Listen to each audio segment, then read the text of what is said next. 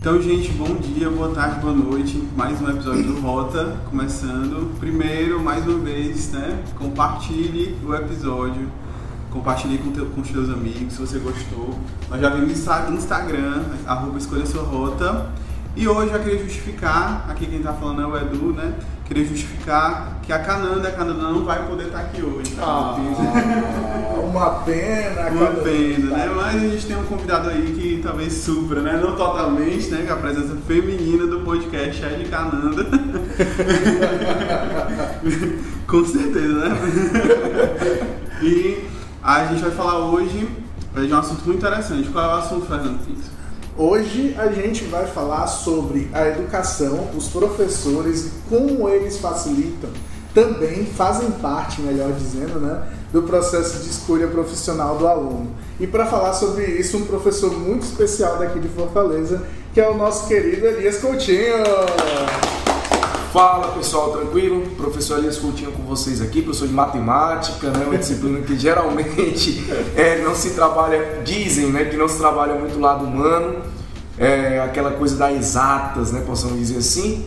Mas a gente vai falar um pouquinho sobre a ideia dessa escolha profissional e da importância do professor também nesse processo. Maravilha. Quem nunca teve um professor que a gente se referenciou ali no ensino médio, né? Você já teve, Fernando, professor? Ah. Os dois professores eram mais humanas, assim, né? Literatura, português. Eita, lá vem aquele negócio de sou de humanas, não sou de exatas.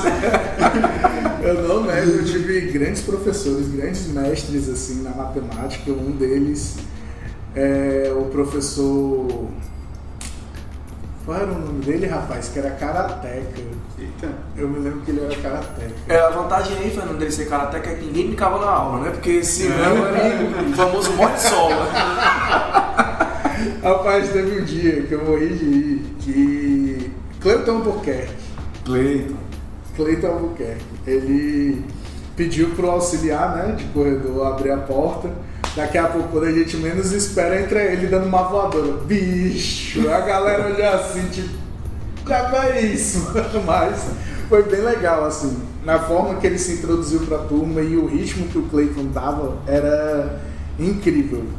E para além disso, né, teve um outro professor que foi o Aníbal que me ensinou que era negritude dentro da escola. Né? Ele era um dos poucos professores negros que tinham na escola.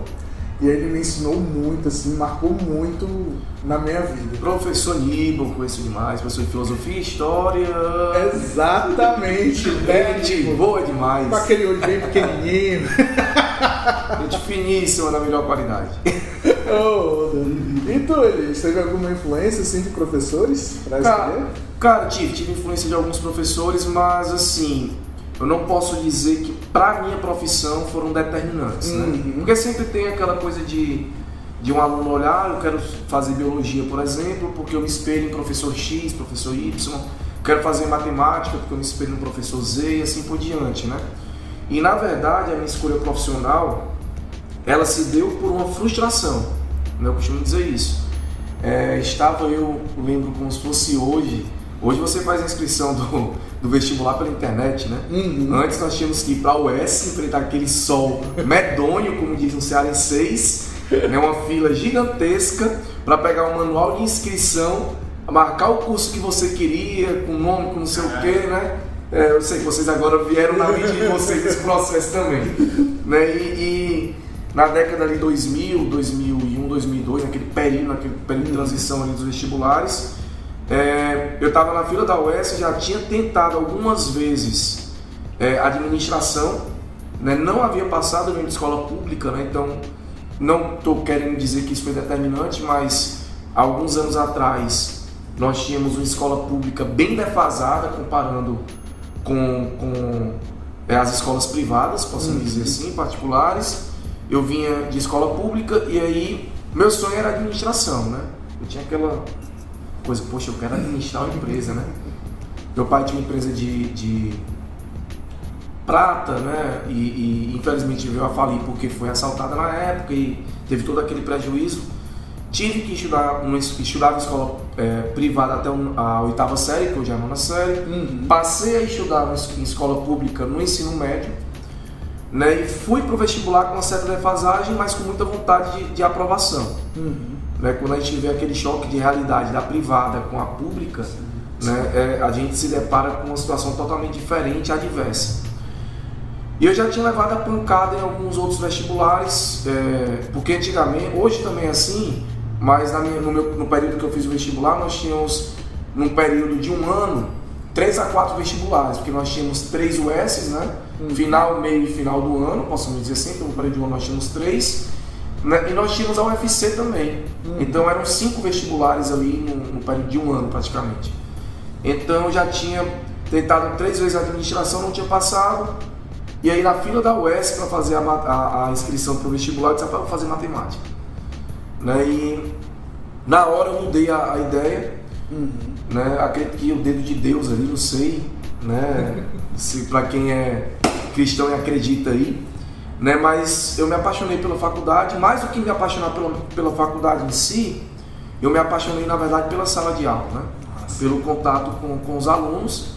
Na verdade, era uma escolha que eu não esperava fazer, fiz ali no momento adverso, mas que deu certo costumo dizer que foi a praga de um professor de filosofia do liceu, na época eu estudava no liceu, que apresentando um trabalho e disse, rapaz, você tem vocação para ser professor, nunca vou esquecer disso.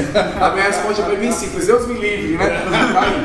Aí, estamos aqui. Agora Deus te abençoe. Né? Estamos aqui. Eu lembro dessa frase como se fosse hoje na minha resposta também. Mas é isso mesmo. Cara, muito boa essa história, muito divertida. E bicho, eu fico assim maravilhado em ouvir essas histórias de como às vezes a vida dá umas pancadas na gente e a gente tem essa capacidade de se reinventar, se atualizar de uma forma legal e diferente, né? Agora, para ti, tu imagina que uma, um auxílio nesse processo de escolha poderia fazer diferente? É, o, o que eu penso muito é que tem várias formas de se auxiliar um aluno dentro da escolha profissional dele, né? Dentro da escola hoje, é, é, é, eu sempre comparo a minha época com a de hoje, porque são momentos bem diferentes da educação, uhum. tanto no cenário nacional como no nosso estado. Né? Para quem escutar de fora está no estado do Ceará.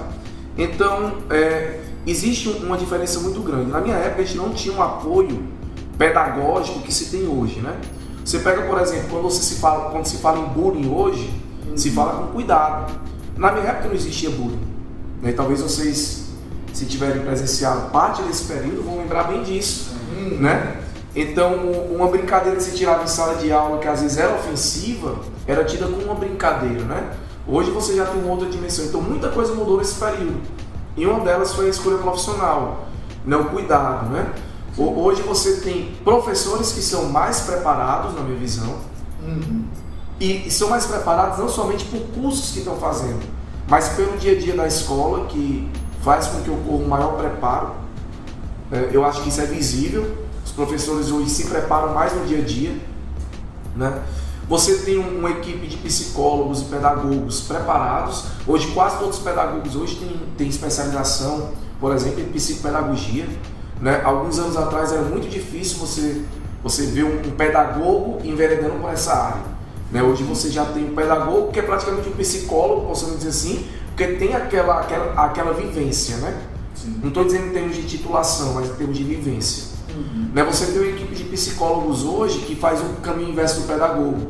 Né? Faz a psicologia e faz uma, uma especialização talvez em psicopedagogia para poder agregar os dois. Então, você tem uma equipe hoje montada e focada para isso. Você tem coordenadores que entendem do processo. Né? Antigamente você não tinha coordenadores tão competentes como você tem hoje. Uhum. E competentes que eu digo em termos de estudo também, né? Que vão buscar, que vão ler, porque eu acho que esse estudo informal é muito válido também. Uhum. É o que você lê, o que você vive, talvez ele valha mais do que muitas vezes a, a, a questão dos, da graduação em si. Uhum. Né? Porque eu, eu, eu, costumo dizer, sabe, Fernando e Eduardo, Eduardo desculpa. Né? Eu costumo dizer o seguinte, que a a teoria é muito legal, mas a vivência e a prática ela complementa, sabe? Uhum. É, a pessoa que é muito teórica, ela pode embarreirar e, e, e, ver alguns percalços quando ela se deparar com uma situação que não cabe dentro da teoria. Uhum. É aquela exceção, né? Possamos dizer assim. Então a gente tem que ter esse cuidado e hoje eu vejo o pessoal mais preparado. Sim. Né? O professor que tem mais cuidado ao falar em sala de aula, né, sobre profissão. Né? Antigamente você tinha um aluno que dizia que ia fazer música, né? o pessoal fazia chacota, como se diz, né? Hum. Pra quem não lembra o que é chacota aí, é tirar onda com, com a menina. Zoar, é, zoar. É, pô, vai fazer música, mas vai, vai morrer de fome. E, e, isso é muito relativo, né? né? Isso é muito relativo. Porque você tem vários músicos hoje, uhum. né, independente do seu gosto musical, mas que vivem bem. Sim. Né, fazendo o que gosta. O ruim é você passar a sua vida toda fazendo o que você não gosta. Né? Aí é que é complicado. Mas hoje eu acho o pessoal muito mais preparado do que alguns anos atrás. Sim, a gente fala dessa realidade na escola particular, né? Infelizmente a gente ainda tem uma, uma quebra, apesar da escola pública ter os pedagogos, os psicopedagogos, né? os coordenadores pedagógicos bem preparados. É, a gente não pode esquecer do pessoal do serviço social também, uhum. né? Que também faz um trabalho junto à família, um trabalho... E isso é bacana. Né? E muitas escolas não percebem que tem pessoas ligadas a essa área que podem contribuir dentro da escola. Sim. Entende? Então seria uma outra gama de situações que eu acho que favoreceria esse intercâmbio escola-família que o psicólogo faz hoje, que o pedagogo faz, mas que pode ser um outro braço e um outro leque para uma outra visão, talvez, né? De mercado para os meninos, né? Do, do, dessa área de serviço social. Está tramitando aí, né? Uma aprovação da da obrigação, da obrigatoriedade, na verdade, das escolas públicas terem um psicólogo e o. É, muitas vezes tem, mas o grande lance é que são pessoas que são, como é que eu posso dizer, contratadas, terceirizadas, né? Uhum. E a gente poderia uhum. ter concursos públicos para essa área também. Porque você passa a valorizar também e empenhar essas pessoas a trabalharem de forma correta e pensarem só naquilo. Porque quando você tem um profissional pensando aqui, mas pensando em mais 10 lugares diferentes, uhum. você não tem um cara focado. Sim. Né? E isso daí atrapalha muito. Porque eu acho que a valorização ela faz com que você foque naquilo, né? que você se empenhe para dar o melhor que você pode naquilo ali. Né? É o foco, né? o foco, a focalização daquele, daquela demanda. Agora, assim, é, quando a gente fala em psicologia, né? Em psicologia que a psicologia está na escola, né, em algumas escolas, não todas, infelizmente, mas uhum. eu acredito que um tempo nós iremos ter muito mais lugar nessa escola, né? Eu também vejo que a escola é um lugar de, muita, de muito afeto, né? Então, o lugar do professor, o lugar daquele coordenador, até o lugar do porteiro na escola interessa, pode repercutir na vida daquele, daquele ambiente, daqueles alunos, né? Aí eu queria perguntar, professor, professor, né? é, como que você vê é, essa situação do, é, do diferente na escola? Por exemplo, assim, eu, eu, tive contato com inclusão, inclusão escolar, né? E hoje a gente vê alguns diagnósticos que não são, vamos dizer assim, não exibem uma limitação física notória, por exemplo, não, não tem nenhuma... Mas às vezes é um cognitivo, né? É, como a dislexia, o TDAH, né? E às vezes essas pessoas são limitadas, podadas ali naquela, naquela, naquelas profissões, né? Às vezes tem outras questões de, de ordem mais emocional mesmo que elas não conseguem nem se ver trabalhando, né? Por conta dessas limitações, por conta de não conseguir é, fazer do jeito que todo mundo faz, né? É, traço uma meta e não consigo, traço uma meta e mudo, né? É, e, enfim, não consigo escrever direito, não consigo estudar direito, e aí isso acaba trazendo uma, um limite forte, né? Como é, que, como é que você vê essa questão aí na escola? Já chega para você isso? É, hoje eu trabalho em escola é, que ela, claro que a gente não vai citar nomes, mas ela trabalha muito esse lado de acolher o aluno. E a gente percebe que dentro da sala de aula, os alunos, eu posso até dizer que 100%, eles acolhem os meninos mesmos, sabe? Eles abraçam. Eu tenho hoje um aluno é, que está no terceiro ano do ensino médio que ele tem um certo grau de autismo, por exemplo, uhum. né? mas nas minhas provas de matemática ele só tira 10. Né? Tem até uma história engraçada que eu, que eu coloquei uma questão, é a questão o resultado dava 30 fatorial, né? Era uma questão de combinatória 30 fatorial, aquele 30 com exclamaçãozinho, que na verdade representa o quê? 30 vezes 29 vezes 28 até 1, né? Essa multiplicação gigantesca. Eu queria que ele colocasse só isso. Ele resolveu a questão, era a questão mais difícil da prova, marcou a resposta e disse assim: Eita, ele está querendo fazer uma pegadinha comigo, né?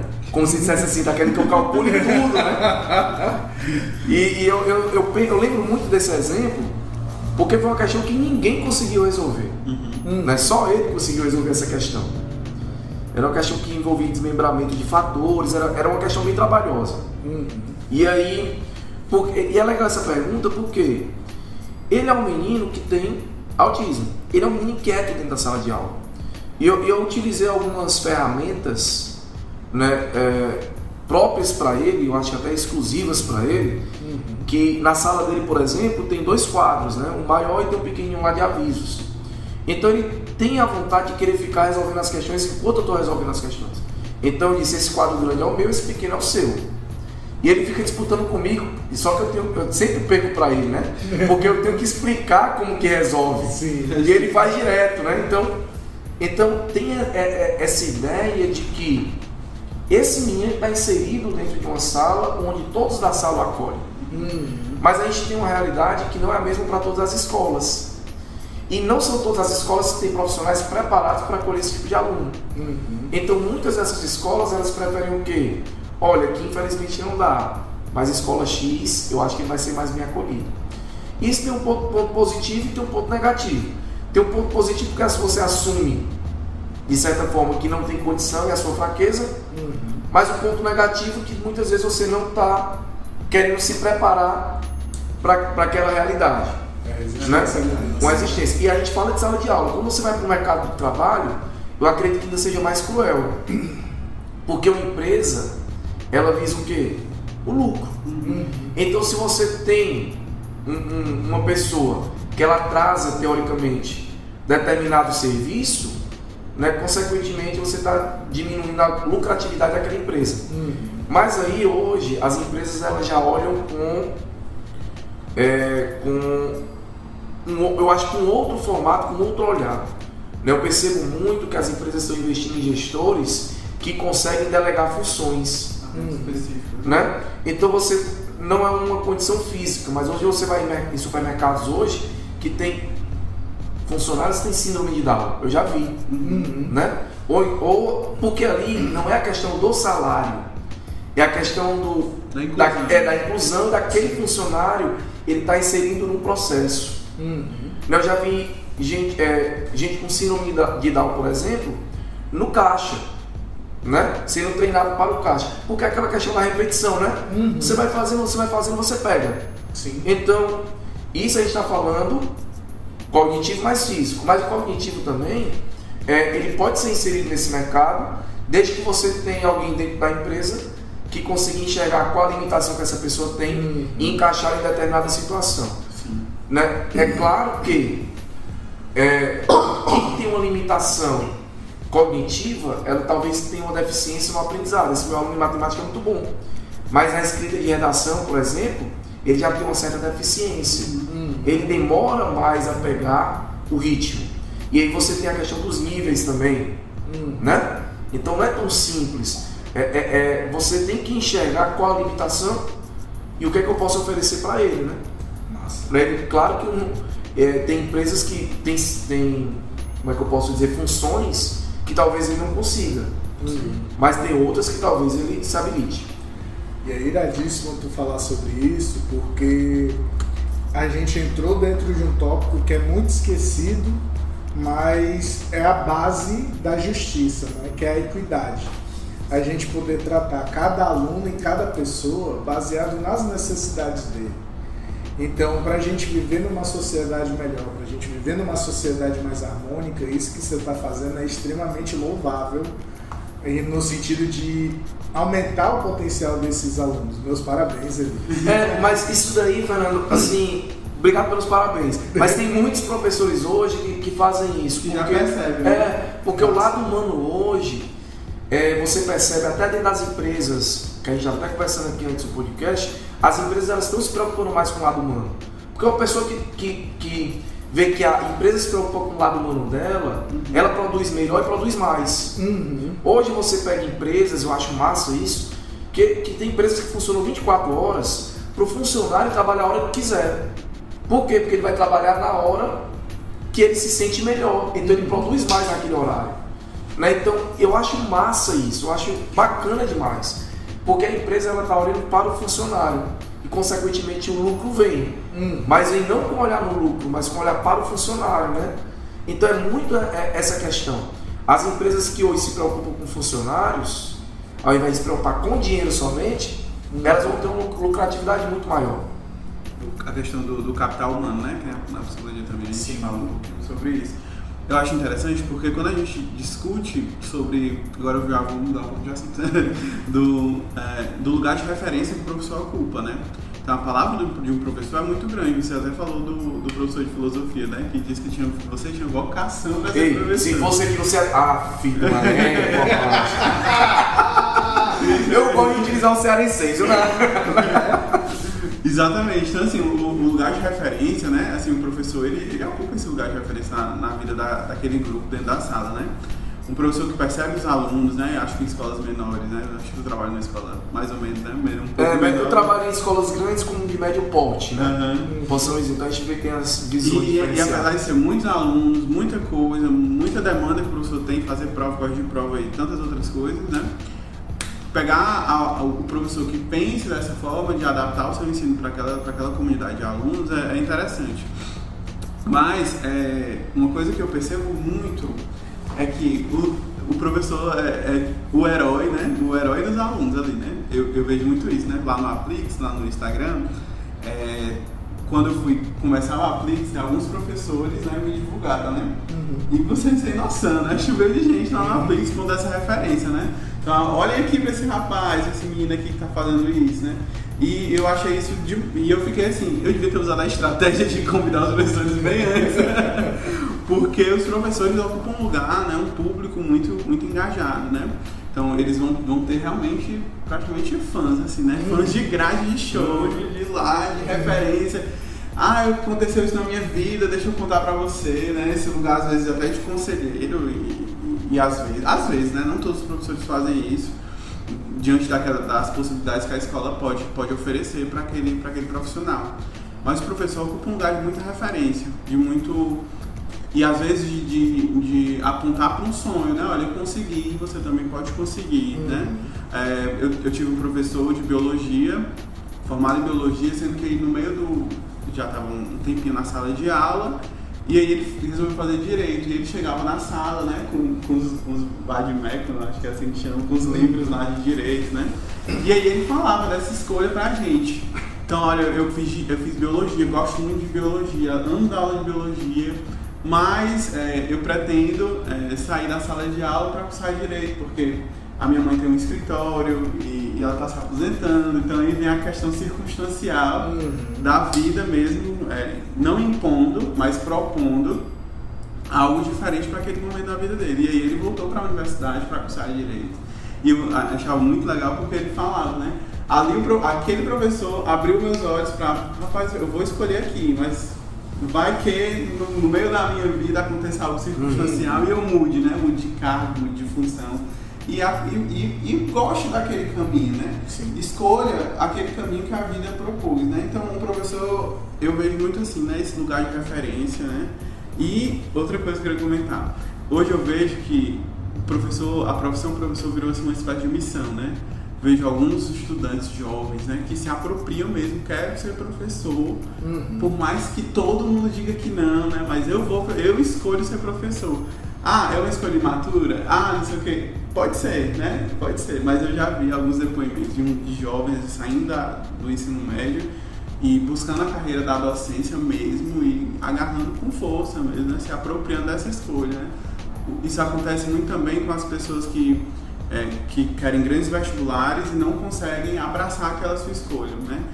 Alguns alunos lá no, no Aplique, alguns seguidores do Aplique, se falam assim, ah, eu queria, eu não sei se eu quero é, o, medicina, mas porque é muito difícil, porque é uma jornada muito árdua, porque não, sei não conseguem abraçar aquela escolha por conta dessas interferências sociais e tal, né? Aí já vejo outro movimento, que às vezes o, o aluno que quer ser professor depois do ensino médio, né? Já ele já agarra aquilo ali, vamos lá, vamos com tudo, vai ser difícil, vai, mas eu vou, né? Vou assim mesmo. E eu vejo muito isso que é também por conta dessas referências, né? Um professor que conseguiu, eu também posso conseguir. É, o- acontece muito quando a gente olha para a profissão, a gente pensa logo no, no valor pelo qual a gente vai ser remunerado por ela. Sim. Né? E, e- e eu penso também que, como a gente falou anteriormente, né, tem muita gente que tem um professor como um coitadinho, né? Ah, o professor trabalha três expedientes para ganhar uma micharia ou um valor que só dá para. Não é bem assim também, né? É, depende muito é, de como você vai abraçar essa profissão. Né? Você vai continuar estudando ou você vai se limitar somente a uma graduação? Uhum. Né? Você vai enveredar por um ensino superior ou você tem ideia de ficar só no médio? É se ficar só no médio é melhor ou é pior? Nem é melhor, nem, nem é melhor, nem é pior. Uhum. Né? Vai depender da estratégia que você vai utilizar. O grande problema é que a gente tem sempre o foco no dinheiro, né? Uhum. né? E quando você tem o foco no dinheiro, fica difícil de você pegar algumas oportunidades boas que aparecem. Então. Eu queria fazer uma adição agora que é muito importante, né? A gente tem professor como uma das profissões mais antigas que existem em relação ao mercado de trabalho. Então, quando você para para pensar, mas Fernando, por que, que o Elias está aí? E é exatamente essa uma das grandes motivações do Elias estar aqui. O Elias, além de professor, ele já apresentou um programa de rádio, o Educamix, que eu fui convidado, tenho minha canequinha lá em casa. Foi desse jeito que ah, ele se conhece. Nem eu tenho essa caneca. nem eu tenho essa caneca, isso é raridade. Foi um programa de rádio. Foi um programa de rádio, ah, né? Foi Benfica, isso mesmo. Voltado para essa questão assim, para as diferentes, para as diferentes demandas né, do ambiente estudantil a gente, eu fui convidado para falar no programa sobre a questão do suicídio e tudo mais. Foi, foi um programa muito interessante. Para além disso, a gente tem o Elias também como um grande empreendedor, né? Ele que tem hoje, além dos projetos dele dentro de sala de aula, ele tem os projetos pessoais dele de internet voltados para essa área da matemática. Então, diante de tudo isso que tu está falando, eu vejo como é importante você como professor, no momento atual, no momento de pandemia, se reinventar é diante das possibilidades e impossibilidades. Como é que é para ti, cara, isso? Tipo, ter essa liberdade de escolha? É, eu não tive muita dificuldade, Fernando, nesse momento de pandemia, em readaptar as aulas, né? Por que, que, eu não tive muita dificuldade? Porque eu já trabalhava muito esse processo, trabalhava muito com essa questão do YouTube, hum. com questão de Instagram, com questão de, de trabalhar é, aulas remotas né, para tirar dúvidas de alunos. Então eu já usava essa gama de plataformas que a gente tem hoje. Uhum. É, o grande problema é, essa, é, esse momento de quarentena, de pandemia, de readaptação, veio para fazer com que o, veio fazer com que o professor ele observasse que ele precisava sair um pouquinho daquele senso comum, daquele momento de estagnação. Uhum. É, é, eu tenho conversado com muitos professores e, e muitos professores têm, têm dito justamente isso, que teve que agora fazer um planejamento de aula que antigamente já não fazia mais e não é errado isso, tá? Não estou dizendo que seja certo nem errado, na verdade, mas o professor ele dava a mesma aula já há 10, 15 anos, uhum. então possamos dizer que aquele tesão pelo, pela, pela, pelo conteúdo né, já estava meio que estático ali, porque o conteúdo era o mesmo, o, uhum. o processo era o mesmo. É, você muda de, de épocas, mas você parar para pensar matemática mesmo, Né? É uma matemática área exata, né? Então o que você muda é que o Enem vem contextualizando, o Enem contextualiza de 2009 para cá, então é praticamente a mesma. Então assim, a, a readaptação, ontem eu estava conversando dizendo o seguinte, é, a minha aula no, no, modo remoto talvez seja melhor do que a minha aula em sala de aula. Por quê? No remoto eu consigo é, é, utilizar ferramentas que estão dentro do meu notebook. Uhum. Né? Que nem todos os locais eu consigo fazer isso. Entende? Então, meus alunos, ah, eu uso o GeoGebra, por exemplo, que está no meu notebook, e eu consigo escrever na tela do GeoGebra. O GeoGebra, para quem não sabe, é um, um, software livre que você faz gráficos. Você que for no meu Instagram aí, arroba Elias Coutinho, vai ver que tem uma planificação que eu coloquei ontem de uma pirâmide. Ele pega a pirâmide, abre. Então você vê como que é a planificação. Isso eu fiz pelo celular, usando uma caneta touch, né, que a gente chama. Uhum. Então quer dizer, essa canetinha aqui, né? Então quer dizer, é, é uma gama de situações que hoje você tem que antes você não tinha vislumbrado. Né? E tem professores que não gostavam do online que hoje estão encantados, né? Uhum. Que talvez vão usar esse ensino híbrido, né? É esse aí mesmo, o Eduardo foi lá, né? Um, um vídeo que eu fiz ontem, utilizei um gravador de celular, do celular e o GeoGebra. Uhum. O GeoGebra 3D, meu celular é um celular um pouquinho mais moderno, ele tem a realidade aumentada. Então, eu consigo construir uma pirâmide e colocar a pirâmide aqui no chão da sala. Sim. Né? Consigo colocar você dentro da pirâmide, se for o caso. Então, é, é, hoje, eu tenho uma gama de situações que antes eu tinha, mas as pessoas não queriam, talvez, se adaptar a esse processo porque estava muito cômodo tudo. Uhum. E a gente sai de uma realidade que quando nós voltarmos, o ensino híbrido, que é aquele ensino remoto, né? aquele que a distância, possamos dizer. A distância não o ensino à distância propriamente dito. Eu já ouvi Mas- de online e presencial. se Você tá- É, é, os estudos eles apontam como ensino híbrido, na verdade, um offline, um Ah, sim, online, sim, né? sim. Essa questão de, de você fazer essa mescla. Hum. Então, há quem diga, e eu acho que, e eu falei isso desde o começo da pandemia, eu falo isso, até no evento que eu fiz para professores há duas semanas, três semanas atrás, né? É, que a pandemia ela vai ditar a nova realidade da educação. Uhum. Né? Então, eu acho que é a nova realidade de muitos processos, né? É. Sim. Mas a da educação é muito notório. Os alunos ele- e os pais eles não querem mais somente a sala de aula, é o que eu estou dizendo. Então as escolas, os professores que se adaptarem nesse processo, ainda há tempo para isso, Uhum. né, é, vai entrar com, com uma diversidade a mais, uma gama de possibilidades a mais. Né? Uhum. Eu acho que essa realidade do online estava, assim, pelo menos eu já consumi coisas online, né? Lá na, na Estácio, onde eu fiz a minha graduação, né? Onde estou fazendo, né? Pendurado lá na graduação, por causa da pandemia, tipo, já por conta da- do MEC mesmo, né? 30% já pode ser online, né? Uhum. Então, era um, o EAD para mim já era uma- algo que já era realidade. Desde meu segundo semestre, quando a lei foi aprovada, já 30% da É porque isso aí, além de favorecer esse ensino mercado, à né? distância, ele barateia o ensino na universidade Sim, sim. também. Porque você barateia, por exemplo, questão de energia. Sim. Uhum. Né? Você imagina o que você está fazendo Professor, 30% em sala de aula, que ele economiza os 30% lá no, no- no no ambiente ou mais, né? Uhum. Lá, lá no ambiente escolar presencial. E assim, eu acho que eu já consumi essa coisa online, assim, até fora do ambiente da faculdade, e eu acho que a pandemia veio colocar o, o- a- as oportunidades, as possibilidades do online para o ensino básico, entendeu? Então a gente já cons- consumiu, acho que o Fernando também já consumiu algum curso livre online, assim, Uhum. da psicologia, é, que, né, de interesse da psicologia, e eu acho que a pandemia veio colocar toda o universo do online para o ensino básico, né? Que alguns colégios, alguns sistemas de ensino já faziam isso, mas não era tão forte, né?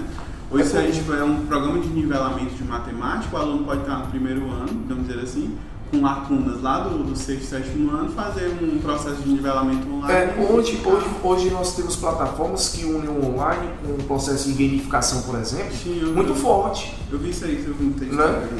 É, eu trabalho, eu gosto muito de trabalhar essa que- eu tenho mentor, eu tenho mentoria com alunos, né? Que antes a gente chamava de aula particular, para não bonito é mentoria, não mais elegante, né? Aí nós temos mentorias com alunos que eu estou aqui com ele, utilizando alguma ferramenta do Google ou da Microsoft mesmo, ou o famoso Zoom, né? Que, que, Uhum. que popularizou nesse período. É, então a gente utiliza essas ferramentas. Eu estou com ele, eu passo uma atividade aqui por uma ferramenta que, que é uma plataforma que tem chamada Khan Academy, por exemplo.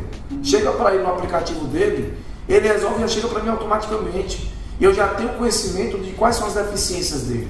Uhum. Né? É uma plataforma que já está inclusa trabalhando a ideia de BNCC. Então, da BNCC. Então, assim, a gente tem uma gama de situações hoje que o aluno só não aprende se não quiser, entre aspas, porque tem ferramentas para isso, que nós não tínhamos há 10 anos atrás. Sim. Né? E o professor também, se ele modernizar, ele faz com que o aluno assimile de forma mais rápida também. Uhum. Né? Então, como é que eu, eu, eu identifico de cara nessas mentorias o quê? Quais os problemas que o aluno tem e utilizar a gamificação extra mentoria, né? enquanto ele não está tendo essa mentoria comigo, no, no- no horário diferenciado, para ele fazer em casa, é, é, online mesmo, esse, esse processo. Ele vai ganhando uma pontuação de acordo com aquilo que ele vai acertando, de acordo com os vídeos que ele vai assistindo, enfim. Isso daí gera uma, tem até uma, uma umas turmas que eu tenho de oitavo ano, era uma briga, porque os meninos, como gera pontuação, então gera aquela disputa, né? Uhum. E é mais saudável, eu acho até interessante isso. E, e os meninos ficavam brigando para ver quem atingiu uma pontuação maior do que o outro, e aí ficava aquela. e os pais já indignados que os meninos estavam resolvendo questão de matemática no celular direto, né? Uhum. Melhor do que estar tá jogando né, esses jogos online que tem por aí. Então, é, gera essa, essa empatia também com o aluno, né? Esse processo online. Irado. Elias. Muito diferente, Você é professor hoje é muito diferente, né? Assim do...